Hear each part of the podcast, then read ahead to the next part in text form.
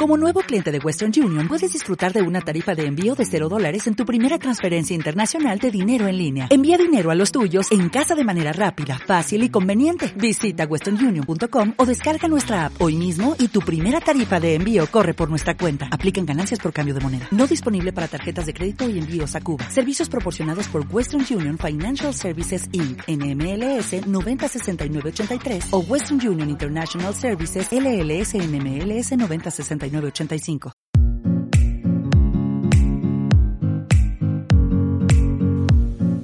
Hola a todos y bienvenidos de nuevo a este Pharma School Podcast. Soy Inma Riu y hoy tengo la suerte de entrevistar a Juan José Martínez Campos, que es licenciado en farmacia y titular en la farmacia Orquinaona. Hola, Juan José. Hola, ¿qué tal, Inmaculada? ¿Cómo estás?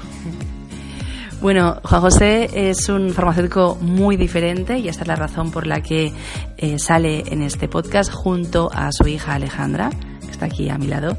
Y os voy a contar que Juan José Martínez Campos eh, empezó su carrera profesional como farmacéutico en Cretas, luego también ha sido farmacéutico en Sevilla y entre estas dos ciudades ha sido, eh, ha tenido su propia actividad empresarial al margen de la farmacia en el tema de cultivo y exportaciones de frutos y hortalizas y también en el tema de moda, con una franquicia en Mango que tuvo del año 89 al año 2000.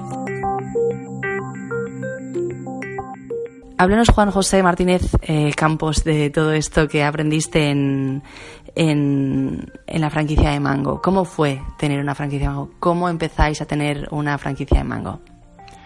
Bueno, pues la verdad es que mi mujer tenía ganas de tener una, una tienda y sobre todo de salir del pueblo donde estábamos, estábamos entonces en Isla Cristina, y la única manera de emprender un negocio nuevo en el que tú no conoces absolutamente nada es meterte de la mano de una franquicia.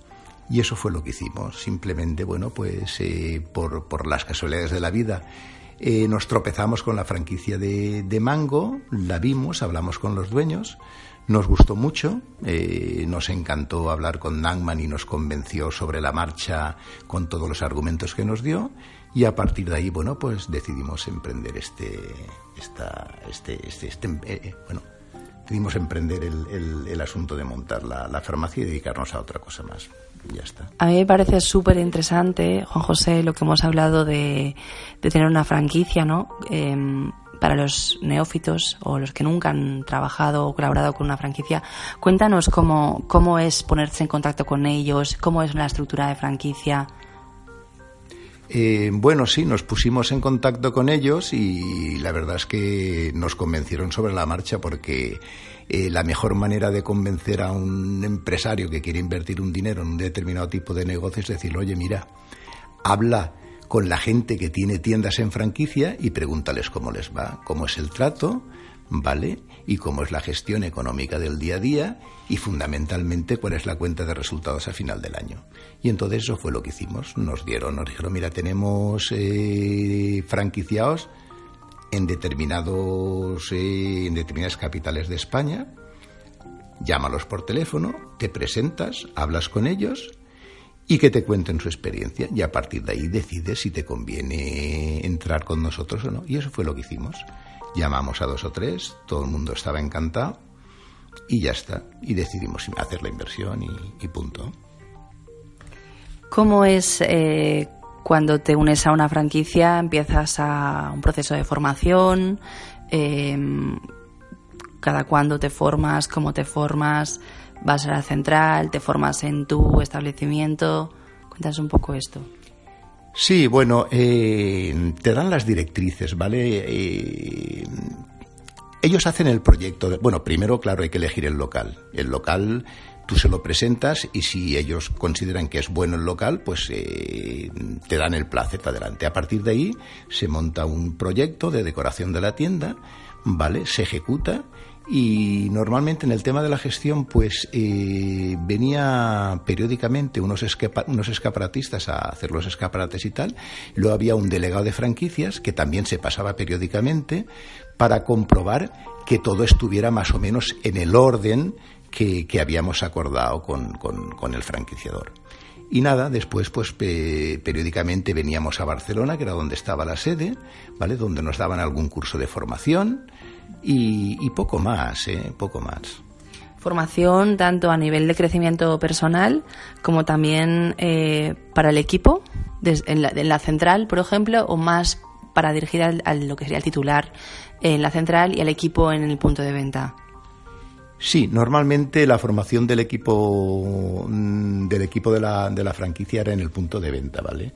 La formación a nivel personal era más en la, en la sede que en Barcelona, donde veníamos tanto mi mujer como yo, ¿vale? Y la verdad es que aprendimos, aprendimos bastante de, de todo esto. Hemos estado hablando, hablado, hablando antes de lo que sería la ropa, ¿no? Cómo se elegía la ropa que teníais, era ropa que comprabais, se compraban colecciones, iba en depósito. Cuéntanos un poco cómo era esto.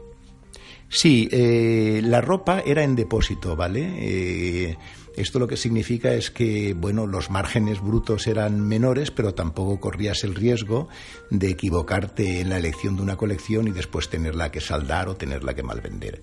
Yo creo que para gente que no estábamos metidos de lleno en el mundo del retail y de la moda, era bastante más cómodo tener la, ropa en depósito y así, así lo hicimos. Cuando se elige un punto de venta en una franquicia, ¿qué es lo que eh, pide el franquiciador?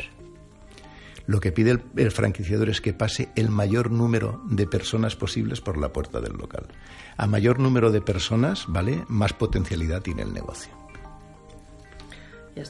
Sí, sí, sí, sí. Hombre, que esté bien ubicado, pero claro, si pasa gente por ahí es porque el local está bien ubicado. Pero fundamentalmente es el número de personas que pasan por la puerta del local muy interesante todo esto de las franquicias. A mí me parece un mundo mm, pues muy a nivel empresarial muy enriquecedor del que podemos aprender eh, sobre todo las farmacias que estamos más acostumbradas a negocios más individuales, ¿no? Y que igual no hay tanto contacto ni hay alguien que te marque la estrategia que venga desde arriba y que es el propio farmacéutico que tiene que tomar estas decisiones, ¿no? Creo que es muy interesante haber podido estar en ese ambiente haber podido aprender de ese ambiente, porque entiendo que a nivel de estrategia también aprendisteis eh, cómo llevar un... Sí, sí, claro, claro. Es súper interesante lo que te he dicho antes, no puedes meterte en un negocio que desconoces si no vienes de la mano de un experto. ¿Vale? Entonces el experto te va guiando, te va enseñando, te va formando y todo eso después lo puedes aplicar tú en el mundo empresarial al que te dediques. Sí, sí. ¿Qué es lo más duro que fue tener eh, cuando tienes una franquicia? ¿Qué es lo, más complicado? Lo más complicado de una franquicia que es... si la franquicia funciona, yo no vi demasiadas complicaciones en, nada. Eh. El trato con el personal, el trato con el franquiciador era excelente. Eh, el negocio funcionaba.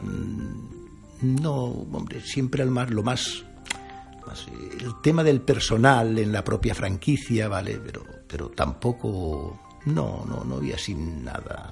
Porque muchas veces, eh, y lo he visto en farmacias, ¿no? Y estoy súper orgulloso de trabajar en tal farmacia.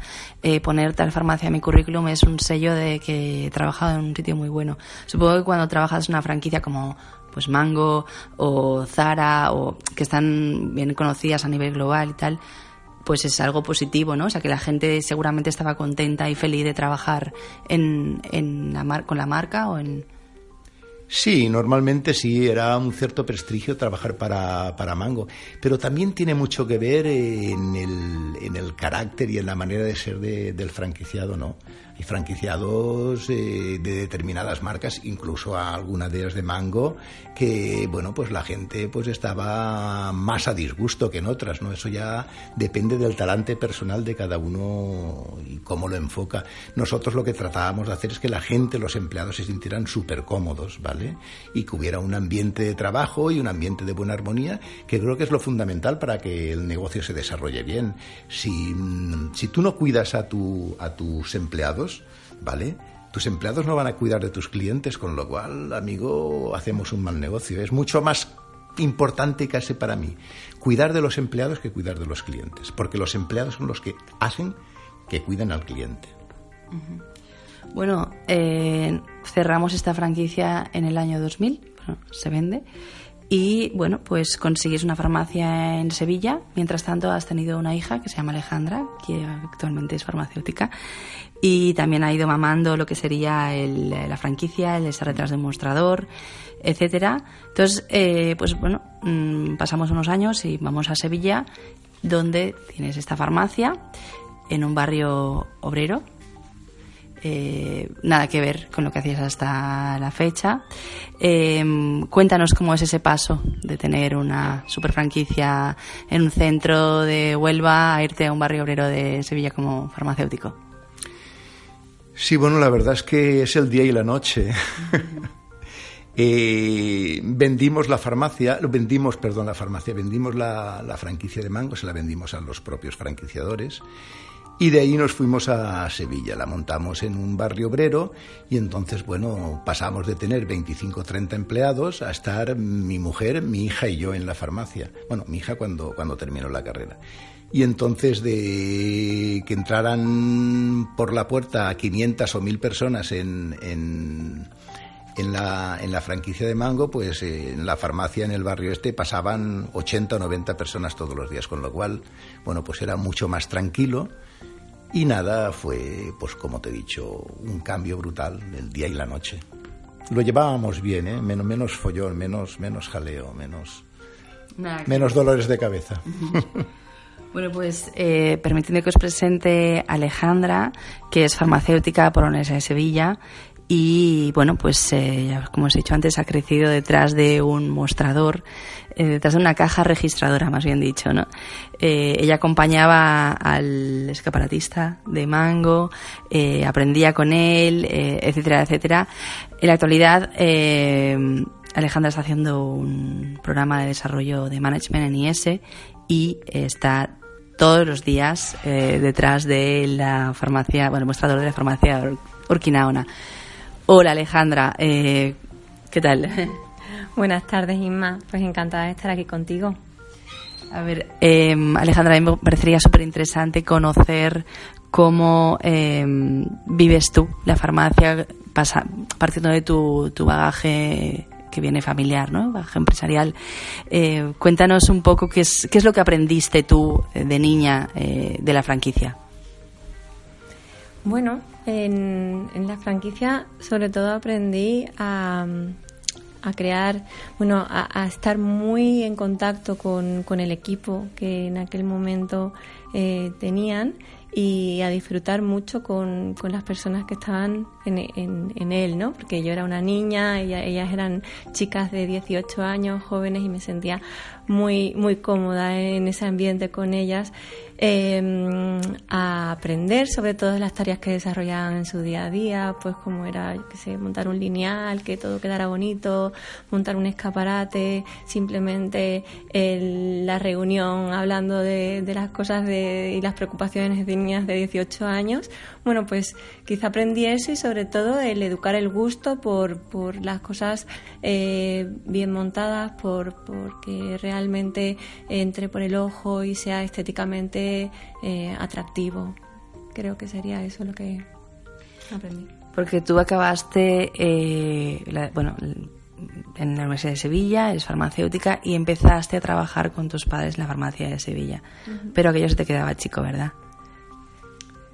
Sí, eh, bueno, creo que fue un buen aprendizaje. Sé que quizás con los años sentí que se me quedaba pequeño porque siempre he sido una persona inquieta con muchas ganas de aprender y fue terminar la carrera y dedicarme solamente a trabajar en la farmacia, una farmacia que además tenía poco recorrido y a la hora de desarrollar y crear eh, no veía muchas opciones y muchas posibilidades. Entonces tenía mucho hambre de aprender y, allí me sentía limitada. Es, es como estar con, con, el mono de algo, ¿no? De, querer, de querer más, sí. Entonces eh, decidiste que te ibas a trabajar a Madrid. Entonces estabas eh, de viernes a lunes trabajando en la farmacia Antonio Marinero en Madrid, una farmacia de 24 horas, y de martes a jueves en Sevilla acabando un curso que estabas haciendo. Em, ¿Qué aprendiste en esa farmacia 24 horas? Bueno, la verdad es que mm, tuve un jefe eh, que, fue un maestro espectacular porque a nivel de gestión es una persona con muchísimo conocimiento y lo pude poner en práctica con él porque en todo el tema de abastecimientos, compras, en gestión del marketing, en gestión de incluso a nivel de equipo también eh, pude aprender muchísimo con él y, mm, y, sobre todo luego era una persona que creaba muy buen ambiente entre su equipo, ¿no? Y eso también creo que fue una de las cosas que, que más pude, mm, de las que más me pude empapar de, su forma de trabajar, muy exigente, por eso también que es importante mantener ese equilibrio entre la cercanía y el buen ambiente con la exigencia, porque es la única forma en que, que las cosas realmente funcionen y, y sean un éxito. Y eh, después de un año estar allá trabajando, decides que, bueno, que entre, bueno, que compráis una farmacia en Barcelona y empiezas esta aventura eh, en la Plaza Urquinaona. Eh, hay una farmacia que tenéis, en la farmacia, justo enfrente de la farmacia tenéis una, la salida de metro de, de la parte de Urquinaona, con lo cual tenéis un tráfico de gente espectacular. Y bueno, ¿qué empezáis a, qué empiezas a desarrollar allá en la farmacia? Bien, pues empezamos a desarrollar sobre todo un punto de venta eh, muy de paso, muy turístico, en el que hay que mm, sacar la máxima rentabilidad a los pocos metros cuadrados que tenemos, porque la, ubicación es excelente, pero el, espacio es muy, muy limitado. Y entonces, em, uniendo un par de cosas, porque a mí la dermo me, me gustaba mucho y me motivaba em, pues dedicarme a ella y teniendo en cuenta que la ubicación que teníamos era muy buena para, poder trabajarla, decidimos eh, especializarnos en marcas más premium, eh, diferenciadoras que, que nos hicieran bueno, pues tener un producto diferente a lo que puedes encontrar en otros sitios y además mucho más rentable porque el, precio medio de, estas marcas es más elevado, con lo cual eso ayuda a incrementar el ticket medio y dado que tenemos poco espacio de exposición, pues incrementar al máximo la rentabilidad de, cada unidad ¿no? de venta. Aparte de, de esto y de tener marcas pues originales o diferentes en la farmacia y todo tenerlo muy bien, muy bien puesto, em, ¿desarrolláis otros servicios profesionales también en la farmacia? Bueno, los servicios eh, son difíciles de desarrollar en un espacio tan limitado.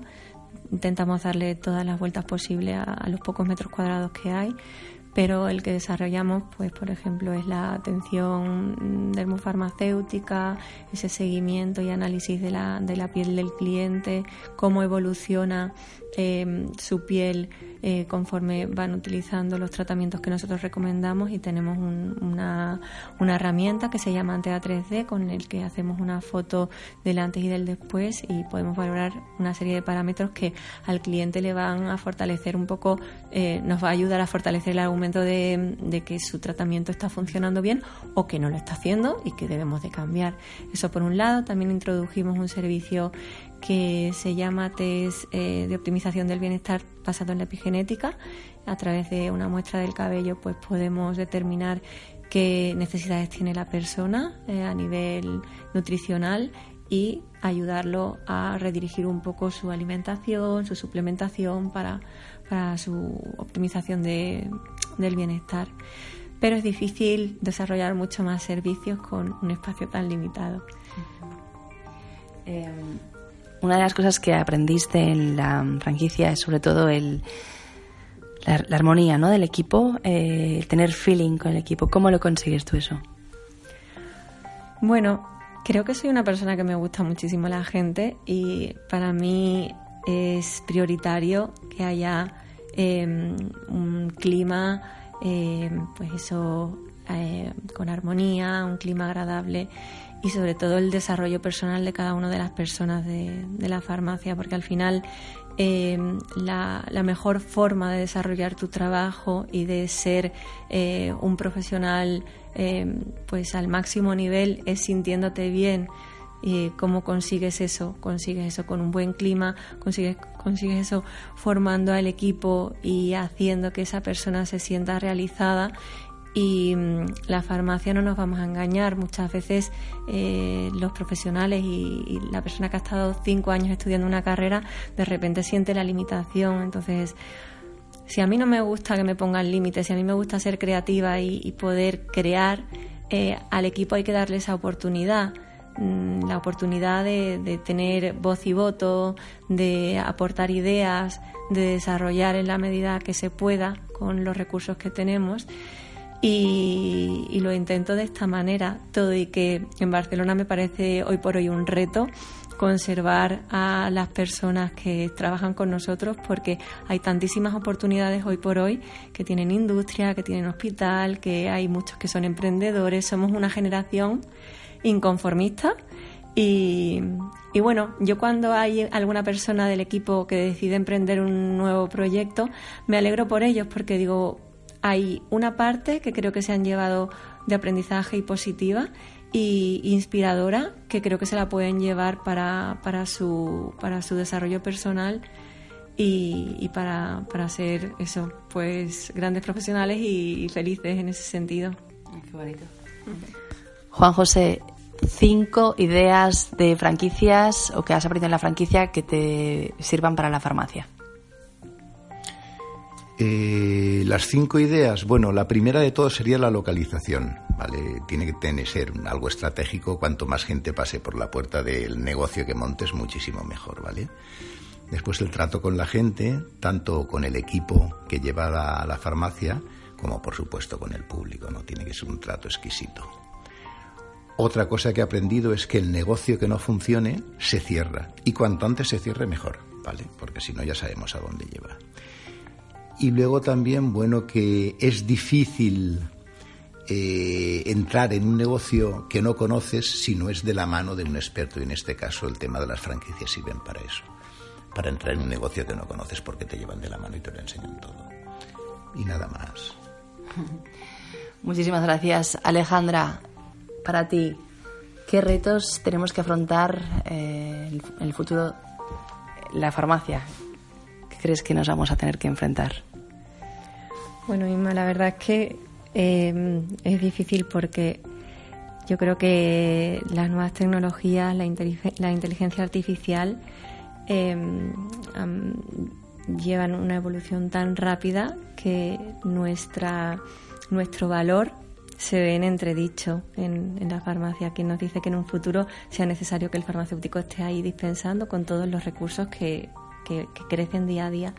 Con lo cual, la única forma de defendernos de esto es aportar muchísimo valor, muchísimo valor que no lo puede aportar ningún robot, ninguna máquina y, que sigamos dando servicios que sean em, que, no sean inimitables, es decir, que solamente lo podamos desarrollar nosotros y para eso está pues el, conocimiento técnico del farmacéutico, que es el que eh, puede dar consejo y el que se diferencia de pues eso, de, un ordenador que, rellenas un test y te dice, venga, pues eh, por un algoritmo esto es lo que esto es lo que te recomiendo, ¿no? Y en, ciudades tan globalizadas, ¿cómo ves el futuro? Bueno, yo a nivel de retail mm, veo una tendencia enorme a, que el, punto de venta sea más un showroom en el que poder tener experiencias de compra, en el que poder formar y aprender eh, sobre el determinado producto en cuestión más que un, un, sitio donde se haga la transacción, ¿no? Entonces tendremos que, que ver cómo nos adaptamos y cómo la, legislación se adapta a, y, hay una nueva regulación porque somos un sector muy protegido y no sabemos esto en el futuro mm, qué nos va a deparar. Entonces, eh, las, las tecnologías se tienen que adaptar a, todo esto y que desde la farmacia podamos ofrecer muchísimos servicios sin eliminar el valor que añade el farmacéutico y incorporado con, con, bueno, pues con herramientas como apps que nos permitan pues facilitarle eh, el tratamiento al usuario, sea eh, llevándoselo a domicilio o asesorándole sin que tenga que asistir a la farmacia. En fin, es que es un mundo tan amplio que es muy difícil adivinar el futuro, pero lo veo, lo veo por ahí. Inquietante, apasionante, eh, lleno de oportunidades. Bueno, pues muchísimas gracias eh, tanto a Juan José como a Alejandra eh, y gracias sobre todo a vosotros que habéis llegado hasta aquí en este Pharma School Podcast. Nos escuchamos de nuevo dentro de una semana o un par de semanas. Espero que os haya resultado muy útil y atentos a nuestras redes sociales que seguimos ahí informándonos de todo lo que estamos haciendo en Pharma School para los farmacéuticos más innovadores del mundo. Hasta pronto.